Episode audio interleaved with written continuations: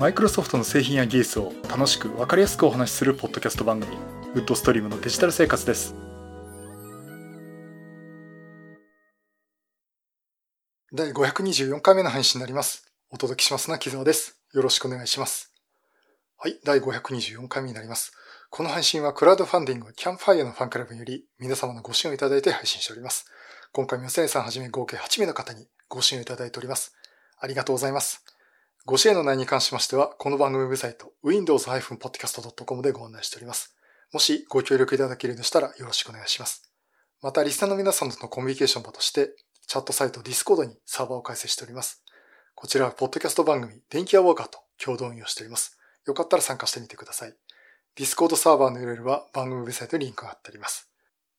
524回というかですね、今日は2月29日。えー、本当だったら今日 CP プラス行って、グルドンのオフ会に行ってるんですが、ちょっとね、申し訳ないです。あのね、グルドンのオフ会行くって私言ってたんですけど、ちょっと家の事情でですね、ちょっと行けなくなりまして、あのー、ちょっと前にですね、お塚さんの方に、ね、ごめんなさい、ちょっと行けませんということでキャンセルをさせていただきまして、えっ、ー、と、ちょっとね、お塚さんにもね、大変申し訳ないことしたと思うんですが、あの、何よりあの、行きますって私言ってて、あ、木田さん行かないんですかって方が何人かちょっとおられましてね。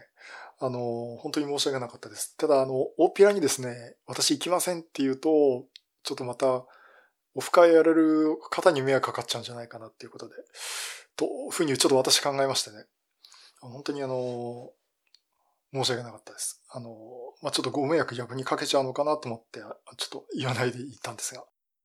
えー、ということで、えー、多分今頃、あの、横浜の部活動でやられてるのかなと思いますけども。まあね、あと CP プラスも、えー、残念ながら開催しなかったということで、まあこれはもう前も話した通りなんですけど、私、職場が近いんで、あの、パシフィック横浜の手前まで行ってみたんですけど、CP プラス2020は開催中止となりましたっていう、いつもだったら CP プラスの、こう、ここが入場ですっていうような看板が出てるとこにね、白地に赤でドンと書いてありまして。うん、まあね、あの、いろいろと楽しみにしてたんですけど、ちょっとやっぱり開催できなかったの残念かなと思ってます。まあそんな間にですね、あの私があのオリンパスの OMD EM1 Mark III が出たっつって、すごく騒いでたんですね。で、何騒いでたかっていうと、Mark III もすごいんですけど、これが出たことによって Mark II が値下がりしてまして、これいいんじゃんいいんじゃんって買う買うどうしようどうしようってやってる間に、えー、まだ買ってなくてですね、その間に私のとばっちりを受けて Mark III を買った方が一人、Mark II を中古で買った方が一人という、もう、ななんか迷惑かけてんじゃないかっていう感じでね、思ってるんですけど。まあそんな感じで、なんか私の周りに EM1 のユーザーさんが増えてしまったという。で、私今どうしようかなと思ってるとこなんですけど。まあちょっとまだ考えてます。あの、MacBook Pro 買い替える話もあるし、うん、ただね、あの話全然出てこないですしね。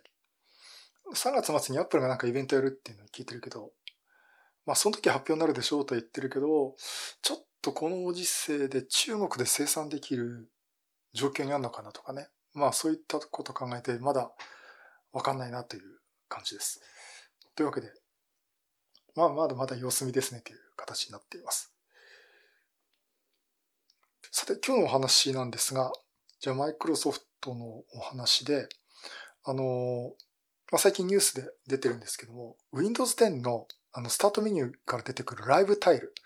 あれがいよいよ配信になるんじゃないかっていう情報が出ています。まだこれマイクロソフトから正式にアナウンスが出てるわけじゃないんですけども、これってね、もう1年ぐらい前から話し合ったんですよ。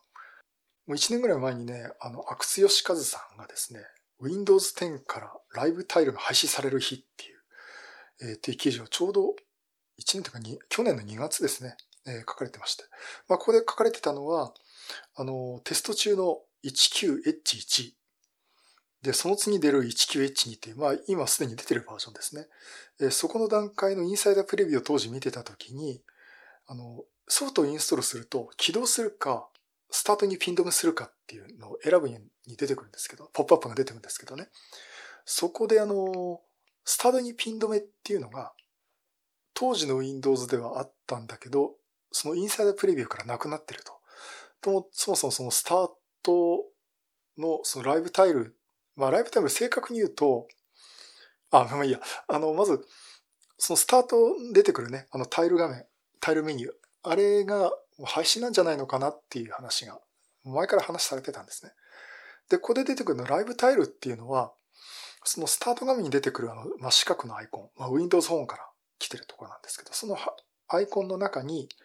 例えばメールが何通来てますとかね、今日の天気予報、例えば晴れで気温が何度ですとかっていうアプリケーションの情報を表示させることができるんですね。そのタイルのアイコンの中に。で、まあそれをライブタイルって言ってて。で、私もあの、まあこの番組お聞きの方はね、私も結構押してて、実際あの、スタートメニュー私こうやって表示させたりしてね、あ、メールが何通来てるとか、極端な人とタイトルだけも先に読めちゃうとかね、えー、そういう風にはなってたんですよ。で、どうもやっぱりこれがやっぱり廃止されそうだなっていうところで、また最近記事が出てきまして、Windows Latest っていうサイトの方で、あの、どうも、スタートメニューのあのタイルの画面、あれ自体がなくなりそうですと。で、あと、その、よくアクセスするアプリケーションの一覧みたいなのが出てくるけど、基本的に、まあ、昔ながらの Windows 7のスタート画面のようになってしまうのかなというような、えー、ことを言ってます。で、やっぱりあの、マイクロソフトも調べたのかわかんないんですけど、まあ、ほとんどのユーザーはスタートメニューでライブタイルを使用していないと。うん。まあ、そういうことじゃねえっていうことを言ってるんですけども、すいません、私使ってるんですけどね、と思うんですけど。ただね、あの、これスタートメニュー、スタートボタンを押した時のスタートメニューって本当にどんぐらい使われてるかっていう話もあるんですよね。あの、Windows 8が出た時に、Windows 7のあのスタートボタンを押してピロッと出てくるスタートメニュー。まあ今 Windows 10で皆さん使ってると思うんですが、あれは75%の人が使っていないっていう、そのマイクロソフトの調査で分かったんですね。で、みんなどうしてるかっていうと、Mac で言うとドック、えー、Windows で言うとタスクバーのところに必要なよく起動するアイコンをタスクバーに貼り貼り付けて、あとはデスクトップに貼り付けるとかね。あとは Word とか Excel とかも使ってる方は、もう Explorer から実際のファイルをダブルクリックして起動するとかっていうことになってて、実際そのアプリケーションを起動するっていうやつって毎日普通に使ってると大体決まってきちゃうんですね。3つか4つぐらいじゃないですか。アプリケーションいつも使うのって。で、まあそういったことをつけると、じゃあスタートボタンってのはいらないねと。で、一方そのタブレットにも当時スマートフォンにも共通してるユーザーインターフェースっていうのをやっていこうってことで Windows 8みたいにもスタートボタンをやめて全画面メニューみたいなタイルメニューにしてしまうっていうやり方を取ったというふうにね、あの当時は解釈してました。で、まあそんな感じでその、その時はスタートボタンをしても75%の人が使ってないよって言って、ああ、確かになるほどそうだなっていうふうには私は思ってたんですけど。現に私 Mac 使ってて、スタートボタンないって困ったことあんまりないんですよ。まあ、あの、ランチャーを立ち上げますけどね。うん。あの、Mac ユーザーの皆さんの前でそれやったら、今度ランチャー使ってるの初めて見たって言われたんですけども。まあ、そのぐらい決まったことを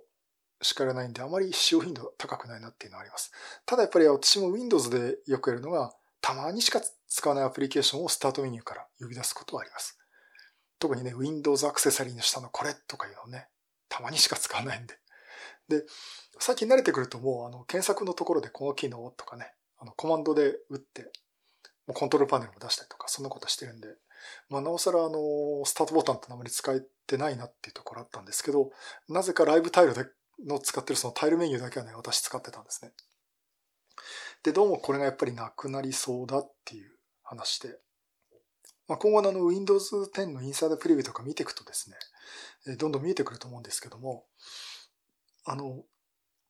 ぱりそういう方向にはなってくるのかなとは私も思います。私以外の人使ってないんですよ。実際。あの、大体他の人の使ってる Windows のスタートボタンを押したところを見ると、相変わらずあの、ソリティアじゃない、なんだっけ、キャンディークラッシュがメニューに出てきたりとかね。ほとんどみんな使ってないし、これ使い方がわかんないっていう方もいて、ちょっとびっくりしちゃったんですけど、なくなっていくのかなっていう感じがしてます。ただあの、Windows 10のエンタープライズとかっていうのを使うと、スタートメニュー、これ出てこないんですよ。出てこないっていうんじゃなくて、登録が一切されてないんですね。だから登録さえすれば、このスタート画面に出てくる、スタートボタンが、あ、スタートメニューが出てくるんですけども、Windows 10エンタープライズぐらい、ぐらいになるとっておかしいですけど、エンタープライズになると、登録がされてないんで、一見出てこないです。まあそういったところでね、まあ使いたくなきゃ別にこれメニュー外してプログラムが消えるわけじゃないんでね、外してもいいのかなと思いますし、まあそういうのがいいって方はね、もうお好きにカスタマイズしてもらっていいかなと思っています。まあここはあの、どうなっていくのかと思うんですけど、あの、まあライブタイルがなくなるっていう言い方してるんで、ここら辺のそのタイルとこの中に表示されるね、あの情報っていうのが表示されないっていう方になっていくのかなと思うんですけど、まあ今後あの新しい Windows 10が出て、SDK も出るんですけど、SDK にこのメニューがね、出てくるとか、メニューがね、出てくるとか出てこないとかね、えそういうのを見ていくとね、また先が見えてくるかなと思っています。はい、そういうことで、えー Windows 10の、えー、ライブタイルは消えちゃうんでしょうかという話をさせていただきました。うん、どうしてもみんなこのスタートボタンとかね、気になっちゃうと思うんですよね。はい、えー、っと、じゃあその次の話で、えっとですね、まあ、あの、微妙にこれマイクロソフトネタっぽくないところもあるんですけど、えー、最近私あの YouTube でライブ配信をしています。あの、今週はね、ちょっとやれるかどうかわからないんですけども、えっと、ここ2、3週間は毎週配信をしてます。あの、土日やると土曜日にやって、日曜日にもやってとかやってまして。まあ、カメラネタを話したりとか、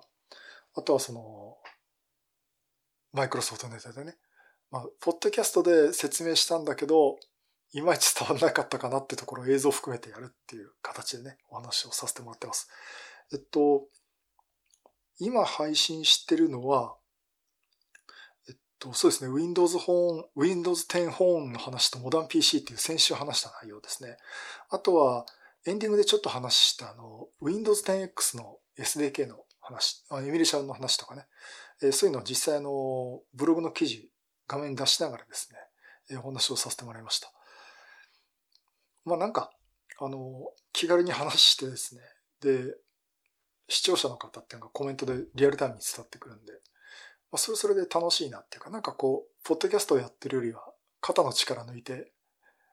やれるかなっていうふうに逆に思ってます。まあ、そんな形であの、今後もね、ライブ配信もさせてもらおうかと思ってますし、あとはちゃんとこう、編集して、通常の動画としても上げるとかね、そういうのもやっていきたいと思っています。で、今回今話しようとしてるのは何かというと、これどうやってんですかっていう話なんですね。あの、これ実際このやり方については前もお話をしています。どんぐらい前だったか忘れちゃったんですけど、あの OBS っていうね、オープンブロードキャストソフトウェアっていうのを使って配信してるんですよって話をしてました。で、今回、えー、ちょっとやり方を、あの、その時は録画をして、編集をしてっていうことをしてたんですけど、じゃあ今回お話しするのはライブ、ライブタイルじゃないや、ライブ配信、これをどうしてるかと。いうのについてね、あの、お話ししたいと思います。で、はじめ YouTube ライブって私やり方わかんなかったんですよ。で、あの、OBS っていうソフト、これオープンソースのね、え、ソフトウェアなんですが、まあフリーで使わせてもらえるソフトなんですが、あの、こちらにね、ライブ配信っていう配信ボタンがあるとそこから配信ができるというものになってます。で、あの、ソフト起動すると、まず情報ソースはどこに貼り付けますか？例えば画面のキャプチャー丸ごと、Windows の画面キャプチャー丸ごととか、外部デバイスの例えばカメラからの入力のを映像として表示させるとか、あと音声は Windows の標準なのか、それともこう IC レコーダーつないで外付けマイクみたいな形にしてね、音声取り込むとかね、そういったあの情報ソースっていうのを選んで、例えば映像の場合は、それを画面のどこに貼り付けますか？画面全部でもいいし、こう、スーパーインポーズみたいに小さくウィンドウを表示させてもいいですしね。えそんなこともできます。で、文字も表示できますんで、例えば何かの番組配信中みたいな文字をつけながら、画面を出しながら自分の自撮りしたやつを画面の一部に持ってって配信するとかね、そんなことができます。で、私もやってるのは、まずオープニングで話すときは、画面いっぱいに自分の顔のカメラで撮ってる映像を流して、じゃあ Windows 画面見ながら説明しますねって時は、自分の顔はちょっと小さく、ウィンドウ小さくさせて、バックに、もう、この Windows のパソコンそのもののデスクトップを表示させて、あの、いろんなものを見せたりとか、えー、そういうことをしています。まずその OBS っていうのは音声入力は、まあ通常マイク、マイクデバイスとかね、音声入力デバイス、マイクでもいいです。あの、ノートパソコンとかだとマイク標準でついてますし、デスクトップでもね、外付けで付けてもいいですし、私なんかあの IC レコーダーですね。これタスカムの DAR40X っていうプロ仕様のやつがあるんですが、えー、まあ、これをですね、あの、USB でパソコンにつなぐと外部マイクにも使えるってことで、それで音声入力にしてます。で、そこで問題なのカメラですね。あの、自分の顔を出したい。えー、というところで、初めこれどうやるんだろうと思ったんですよ。まあ普通のカメラ入力にするならば、どうせなら私の持ってるね、あの、ミラーレス一眼の OMD M5 Mark II をつなげてやりたいんだけど、これ、あれ多分普通に USB で接続ったって、これ USB は、ね、内部のデータを取り出すための USB メモリで映像出力じゃないよねっていうところで、さてこれどうやってんだろう皆さんどうしてんだろうと思ってて、で、まあ、種明かせばですね、まあ簡単だったんですが、えっと、ビデオキャプチャーユニット。えー、これを使ってます。で、カメラの HDMI 出力。えっ、と、これマイクロ HDMI なんですね。OMD の場合は。で、マイクロ HDMI のケーブルを出して、そこから普通の HDMI のケーブル、変換するケーブルを使って、で、ビデオキャプチャーユニットというのを使って、それを USB3.0 でパソコンにつなぐと。そうすると、このビデオキャプチャーユニットっていうのが、映像デバイスとして認識されて、この OBS ってソフトウェアに映像として出してくれます。でね、このビデオキャプチャーユニットのまたピンキリでね、あの、まともなスイッチャーが使えるやつとかっていうのは本当に何万円もするんですけども、えっと、今回私ね、導入したのが、IO データの GV-HUVC というビデオキャプチャーユニットです。あの、手のひらサイズですね。本当あの、どんぐらいかなちょっと今机の裏に隠しちゃってるんでわかんないですけど、まあ5センチ ×2 センチぐらいの大きさかな。あそんぐらいのもので、で、見た目は、え HDMI の入力と、あと USB の出力、タイプ A の出力ですね。えー、というのがあります。それだけなんですね。それで、あの、カメラをつないで USB で接続すると。それだけで本当にビデオ入力してできます。で、面白いのが、これはその OBS のソフトウェア使わなくてもですね、普通の Windows のカメラアプリ、これを使っても外部入力として表示させられますんで、このまま録画もできるんですね。極端な話、あの、OBS 使わなくても普通にあの、凝ったことしなくて、パソコンにつないだカメラで録画をしてみたい、写真を撮ってみたいって方は、これそのまま使えます。あの、標準のカメラアプリ。これでね、そのまま使えます。で、あの、で、なんでこれにしたかっていうとですね、あの、いつもお世話になってます、あの、元日本マイクロソフトの高橋忍さん、今 Unity っていう会社をお勤めになってますけど、えー、忍さんがいろいろあの、何がいいかなってまたあの、Facebook に無駄口をどんどん書いたらですね、あの、忍さんからいろいろとこう、アドバイスいただきまして、で、使ってるのが GVHUVC っていうのが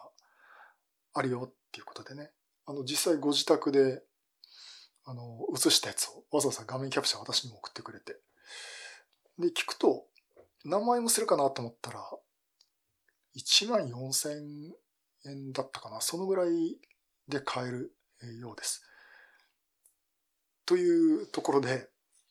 えー、ちょっとこれ買ってみるかなと。じゃあこれにしてみますって言った時に、で、聞く中古で入手しまして、えっ、ー、と、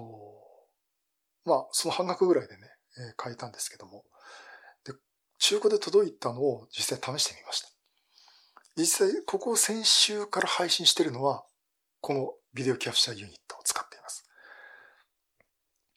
で、そこでね、ちょっと落とし穴があったんですよ。送ってもらったの本体だけ送ってもらったんですね。で、まあ、HDMI のケーブルもあるし、あるっていうか、これはもう、マイクロ HDMI と普通の HDMI のケーブルが今必要なんで、もうそれも自分で買うしかないんで買って、あと USB のケーブルって言ったけど、あ、ごめんなさい、ちょっとさっき USB のタイプ A って言っちゃいましたけど、タイプ C ですね。この GVHUVC の USB の、USB のタイプ C なんですけど、まあ USB のタイプ C とパソコン側はタイプ A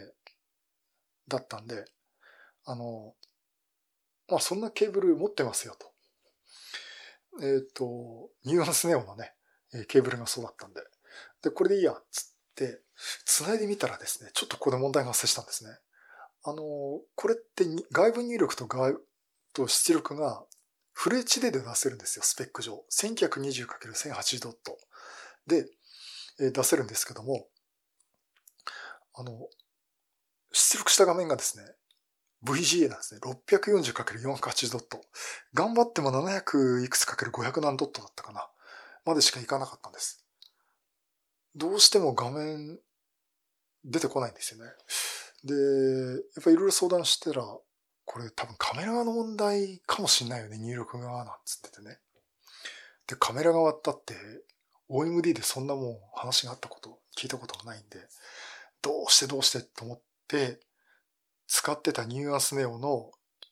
その USB Type-C と USB Type-A の USB ケーブルで、これ USB 3.0だよなと思ったら、なんと形状は USB Type-C だったんですけど、実際の中は USB2.0 の規格のケーブルでした。別にこれは別に2.0でも構わないんですよ。あの、ニュアンスを使う分にはね。で、要は、あの、何気がついたかっていうと、そのカメラ繋いだ時にデバイスマネージャーとかそこら辺であの画面見たら、この入力デバイスがあるけども、USB 3.0だともっとパフォーマンスが出ますよっていうメッセージが Windows の設定画面に出てたんですね。あれ？これ2.3.0のはずだけどつってまさかこれ2.0じゃないかなと思って、あの、調べたんですよ。そしたら、ちゃんと NewUSB2.0 の規格ですってケーブルだったんですね。あ、これだっていうことで、結局あの、翌日ヨドバシカメラ行ってですね、えー、USB Type-C と USB Type-A の USB 3.0以上のスペックのケーブルを買ってきました。実際は USB 3.1 Gen 2というやつですね。あの、10ギガいけるっていうやつを買ってきて、繋いだらサクッとフル HD で表示するようになりました。要は、帯域狭かったんですよね。うん。フル HD で、やっぱりさすがに USB2.0 の帯域じゃ無理だよねって話になって。あ、そういうことあるんだって。だから、あの、実はこれ中古で売ってもらった時に、本体だけでいいんですよって言ったけど、実際これ新品で買うとですね、USB のケーブルが付いてるんですよ。USB Type-C と Type-C、Type-C と Type-A の2本繋がってて、これをいずれか使ってくださいっていうことになってて、こういったことがあるから、IO データとしても最初から USB Type-C じゃない、USB 3.0のケーブルをもう添付してたんだろうなと、えー、そういう話をしていました。うん。まあ結果的にね、まあ、これで今使えるようになりましたんで、まあそんなことがありました。まあ、あのー、それだけのパフォーマンス食うし、逆に USB3.0、まあ私の3.1 Gen 2だったんですけど、これだけパフォーマンスが出せるんだなと思いました。で、あのー、もう一方ですね、初音さんっていうね、マイクロソフト MVP の方で、あの、ホロレンズとかもね、そういうことにいろいろやれてる方が、やはりあの、ホロレンズ使ったりとか、いろんな IoT 関係のデモとかもするんで、私がこれ買いましたったら、私もこれ何本か持ってますって。やっぱりこれで、あの、勉強会とかでね、手元の方をカメラで出したりとか、えー、そういうことあるんで、何本か持ってますよって言ってまして。やっぱり皆さんこれ、カメラの台数分持ってるような感じです。だからそのうち私ももう一個買うかもしれないですけどね。えっ、ー、と、まあ、そんなところであの、お手軽にあの、ビデオキャプチャー、カメラ、あの、HDMI 出力ができるデバイスであれば何でも大丈夫ですんで。あの、あ、そうだね。カメラには、その、ちゃんとライブスルーっていうね、機能があることっていうのが条件になるんですけど、まあそこはちょっと注意していただいて、ちゃんとあの、カメラ電源入れた状態で HDMI 出力をちゃんとしてくれるっていう機能が入っていることが重要なんですけど、まあ最近のやつは大丈夫ですし、ちょっと型の古いね、私のサイバーショットでも OK でした。あとは、アクションカムでも、あの、ソニーのアクションカムね、あれでも表示することができましたんで。まあ、あの、面白いですよ。便利ですし。特にあの、ライブ配信するわけじゃなくても、勉強会でね、手元の、例えばマイコンボード表示さながら説明するとかね、そんなこと使うにもいいんじゃないかなと思っています。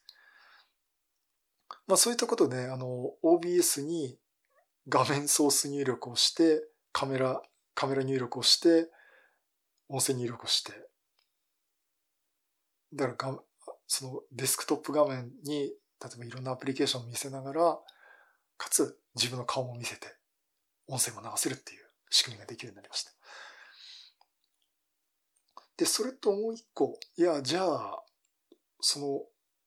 ビデオキャプチャーボード、ユニットで買わなきゃいけないの？っていうとですね、もう一個方法があるんですね。これ私はあの、カメラ、ミラーレス一眼を、あの、自撮りのカメラに使いたかったから、あの、これ買ったんですけど、iPhone とか Android をお持ちの方、えー、これですね、iPhone とか Android のカメラ入力を、撮ったカメラをパソコンに取り込むってことができます。えっ、ー、と、これね、えっと、じゃあ iPhone の方で説明しますと iPhone で IVCAM っていうアプリがあります。IVCAM ね。はい、もうこの場でもう、あの、App Store ちょっと検索してもらえると思うんですが。えっと、これはインストールして、かつパソコン側にもこの IVCAM のアプリケーションをパソコンがね、ありますんでインストールすると、同一ネットワークにつながってる iPhone とパソコン、これ Mac でもいいと思うんですけど、Mac はちょっと試してないんですけどね。だと、普通に、この画像入力デバイスとして認識してくれるんです。だから、あの、iPhone を、のカメラで自分を撮って、そのまま OBS で画面出力するってこともできます。だからもう一個私カメラで入力デバイス持ってるようなもんなんですけどね。あの、それをね、最初のこのライブは使ってました。まあそういったところであの、この IVCAM っていうアプリを使ってやるという点もあります。で、無線でも使えますし、ちょっとやっぱりパフォーマンス気にしたい場合は iPhone とパソコンの USB3.0 の口を直接もケーブルでつないでね、ライトニングと USB で接続をしてやると優先接続されて画面が表示されますっていうのが出ますんで、そっちの方がね、パフォーマンス安定して出せると思うんでね、まあ、使ってみてもいいかなと思います。で、例えばその iPhone 側のスタンドって、こう、ミニ三脚にこう iPhone をクリップさせるようなね、ものもあると思いますので、そういうのをね、使って自撮りしてもいいかなと思います。多分ね、これ Android もあると思うんでね。あの、まずそんなビデオキャプチャー買うほどじゃないし、そんないいカメラ、いいレンズじゃなくていいよと。顔が出りゃいいよっていう方は、この IVCAM っていうのをスマートフォンに入れて、パソコン側にも IVCAM のアプリを入れて、カメラ表示させるってこといいかなと思っております。あ、ちなみに、えっ、ー、と、これ980円です。有料アプリです。えっ、とね、最初は2週間ぐらいだったかな。あのー、無料でも使えるんですが、制限事項として、えー、表示した画面の右上に IVCAM っていう文字が出てしまうということと、一定期間使うと、最大の解像度が 640×480 ドットになります。だから私みたいにどうしてもフル HD で出したいなって時は、980円払って、えー、製品版を買っていただくと、有料版を使っていただくということになります。ちなみに私、これは、あの、980円払ってですね、あの、有料版として今使っています。だまあ、カメラ入力デバイス2つになるんでね、まあ、もっといろんなことできるかなと思っております。そんぐらいかな。あとあの、YouTube 側の設定ね、これね、どうやるんだろうってのがいまいちわかんなかったんだけど、YouTube の YouTube スタジオでライブ配信ってやると、どんな配信しますかってタイトルとかね、あと何時からスタートですよって、まあ、すぐスタートもできるんですけど、そういう設定ができたり、あとは公開するか、URL を知ってる人だけの限定公開にするか、もしくは自分だけの、自分しか見れない、えー、配信にするかとかね、えー、そういったことを設定します。で、配信の ID があるんですね。これなんて ID だったかな ?ID じゃない。これね、ストリームキーってやつですね。これを、あの、iTunes スタ、iTunes じゃない、えっと、YouTube スタジオから取ってきて、で、OBS の方に配信の設定っていうのがあるんで、ここに登録をするんですね。そうすると、OBS とこの YouTube ライブの間がこう、リンクっていうか繋がるわけですよ。で、えー、配信を OBS 側で配信しますって言った時に、それだけじゃ配信実はしてくんなくて、すいません、ちょっと私の知ってる範囲だね。YouTube スタジオのウェブサイトに行って、ライブ配信をするっていうと、この OBS とリンクしてるんで、あの、配信できる状態になったら配信できますよって出てくるんですね。そこでライブ配信ってボタンをポチッと押すと、そこでやっとライブ配信ができるっていう。この OBS 側のスタートと YouTube スタジオ側でも配信スタートっていうのをやらないと、えー、うまくスタートできないです。で、これがね、初めわかんなくてね。なんかごちゃごちゃいじってるうちにいつまでか走走っちゃ、あの、始まっちゃって、みんなの前で、あれおかしいなおかしいなって、おたおたしてるとこがずっと配信されてしまうとかね。えー、そんなこともありました。まあ、ちょっとこれ、もっと上手いやり方あるのかもしれませんけどね。もうそんな形でその OBS でソフトと YouTube スタジオと連携させながら配信ということになります。だから最近こうやり方が分かってくるとね、うん、あの、だいぶ、あの、決めた時間にパッと始めれるようになってきました。で、これね、逆に間開けちゃうとね、ダメでしょうね。きっと、どうやるんだっけ？つって。また同じようにね、カメラの前でオタオタしながらやってるっていうところをお見せすることになるかもしれないんで、まあ、あまり間開けないで、あの、まあ、手順をね、メモしておくっていうのもあるんですって、あるんですけど、まあ、やってるんですけどね。まあ、あの、あまり間開けないで、忘れないうちにどんどん配信をしていきたいなと思っています。まあ、はい、そういうことで、あの、今私、その、まあ、マイクロソフト系の Windows の概説をするんだけど、例えば、本当にあの、カメラの話するんだったら、その写真のサイト見せたりとか、自分のね、フリッカーのサイト見せながらとかね、えー、そういうこともできますんで。まあ、あの、技術的な情報配信以外にもね、自分のやりたいことっていうのをちょっと気軽に配信できるんで、ぜひこう、興味のある方は試していただければなと思っております。はい、そういうことで。まあ、YouTube ライブを始めてみるってことでね、えー、まあ OBS ってソフト使えばいいっていう話と、え、カメラ入力、ビデオキャプチャーユニットの話含めてさせていただきました。なんかね、最近見たと、ポッドキャストよりこっちの方が入りなのかなってすごく思っちゃうんですけどね。まあ、ポッドキャストはポッドキャストでね、ながら聞きっていうのができるし、他のアプリも立ち上げながらね、聞くこともできますんで、まあ、それそれでいいところがあるんで、まあ、両方それぞれね、頑張っていこうかなと思っております。はい、以上、YouTube ライブをやってみるという話をさせていただきました。はい、第524回は Windows 10のライブタイルが配信になるかもよって話と、あと YouTube ライブをやるっていうところで、まあ、ソフトとか設備の話をさせていただきました。まあ今回割とそうだったんですけどね、見切り発車で YouTube ライブは始めてるんで、あさて今日何話しましょうかねって言って、なんかネタ突っ込んで話してると、あの、見ていただいてる方からね、こうコメントもらって、ああ、じゃあそ、それについてもお話ししますって感じで、ね、話してるんで、結構ね、あの、YouTube ライブの方がね、お気軽でいいかなと思っています。えっと、結局だから10分ぐらい話すつもりで、だいたい毎回30分ぐらいね、あの、話してるし、結構、やっぱりリアルタイムにこう、皆さんから突っ込んでいただけるっていうの、会話になってるっていうのはね、やっぱり面白いんでね、まあまあこっちも頑張ってやってみようかなと思っておりますのであのぜひね皆さんお付き合いいただければなと思っております。で今まであのライブ配信した内容はですねアーカイブとしてそのまま見るようになってますんであのまあそちらもね見ていただくといいかと思ってます。あのここ最近のポッドキャストで言葉だけじゃ分かりづらいやつを一応画面見ながら、えー、説明したりとかもしてますんでね、えー、よかったら見てく見てみてください。えー、URL は https コロンスラッシュスラッシュ youtube.com スラッシュ c スラッシュ windows-podcast です、えー、よかったらチャンネル登録、えー、いいね評価もしていただければなと思っておりますはい、そういうことでまたいろんなネタ集めと話したいと思います。またよろしくお願いします。